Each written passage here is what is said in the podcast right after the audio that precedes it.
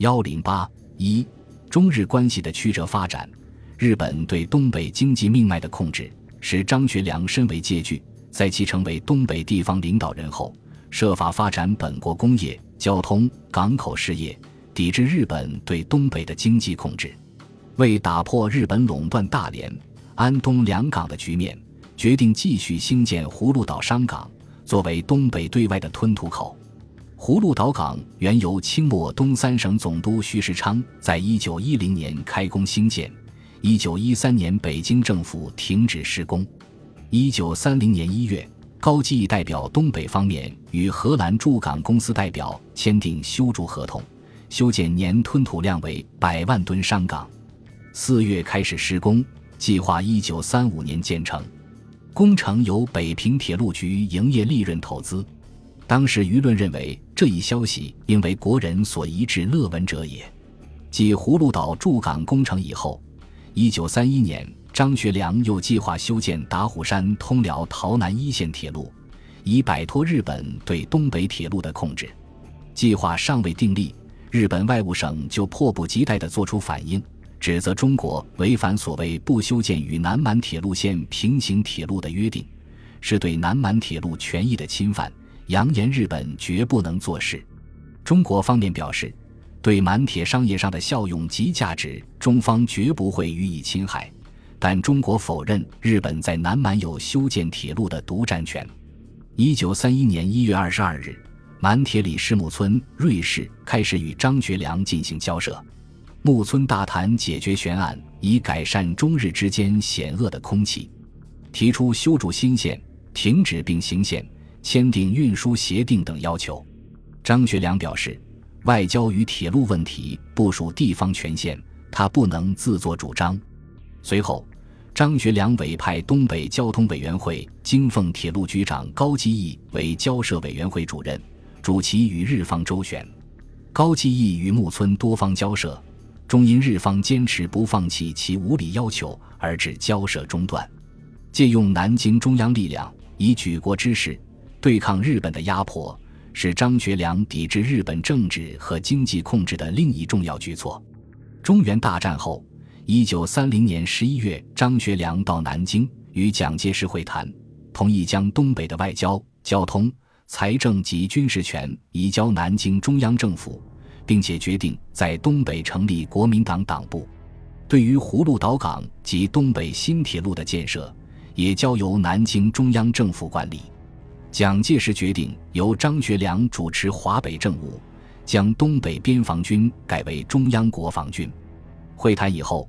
东北的外交、交通、财政即移归南京国民政府，北宁、四桃、长春三铁路改为国有，葫芦岛港归交通部指导。东北政务委员会的外交处处长王家珍被认为南京国民政府外交部次长，但东北军的改编并未实现。一九三一年三月十九日。国民党中央常务委员会决定向东北各省派出党务指导员和特别区派遣员。二十六日，东北国民党党部在沈阳成立。同时，张学良又接受蒋介石的建议，积极引入美国势力。张学良在答复日本记者提问时明确表示，在引进外资时，不排除日本资本，同时也不能拒绝欧美资本。我们对欧美和日本将一视同仁，但附带说明一下，只在必要时才引进外资。这年春天，呼海铁路局与美国谈妥借款一千万银元，用以建筑通往鹤岗的铁路支线，以煤矿做保证。五月又与美国谈判修筑吉林同江铁路。六月与美方福克尔航空公司签订了建造奉天飞机工厂的协定。与福特汽车公司商谈建造汽车装配厂，美孚石油公司在沈阳设有奉天总公司，在大连、营口、沈阳、安东、哈尔滨设立分公司，业务遍及东北各地。美国还向东北提供无线电台设备，使东北基本上建成完整独立的通讯体系。美国凭借其强大经济实力，在东北影响迅速增长。一九二九年与一九一三年相比，美国向东北进口增加了十倍，出口增加了八十倍。到九一八事变前，美国资本已经渗入东北铁路建设、汽车运输、煤炭工业和电业等重要部门，这些对一心要独霸东北的日本无疑形成重大挑战。随着东北向南京中央靠拢，张学良更加积极主动抵制日本势力在东北的扩张，如实行抵制日货，在南满铁路沿线设立税卡，限制日货涌入东北内地，组织东北国民外交协会发起收回国权运动等。一九三一年五月二十九日，辽宁各团体召开联合大会，直接提出收回旅大、南满及安凤铁路线。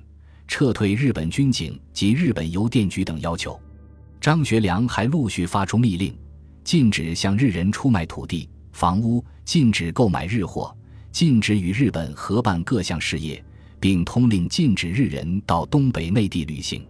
在张学良采取如上措施时，南京中央也相应的做出一些姿态。一九二九年九月。南京方面公布日本阴谋侵夺东北及内蒙的秘密计划及田中奏折，在国内外引起激烈的反响。日方虽矢口否认文件的真实性，但无法抹杀其行动与计划恰相吻合的事实。对南京中央和张学良维护主权的举动，已经习惯攫取权益的日本认为其危害了日本的权益，密谋报复。在对满蒙计划中声称。我国在满蒙之特殊地位，虽得自日俄战争，而许多既得权乃得自张作霖时代。彼张学良虽然脱离军阀根性，而牺牲其特殊政权，奉还南京，以避其重大责任。此不仅高筑炮垒以自卫，且放射外交的毒瓦斯于东亚全土，意欲独塞我日本之性命，实为空气之大杰作。如为蒋介石奸雄可怕。则张学良对我政策之阴谋以为可怕，日本进一步的侵略举动已迫在眉睫。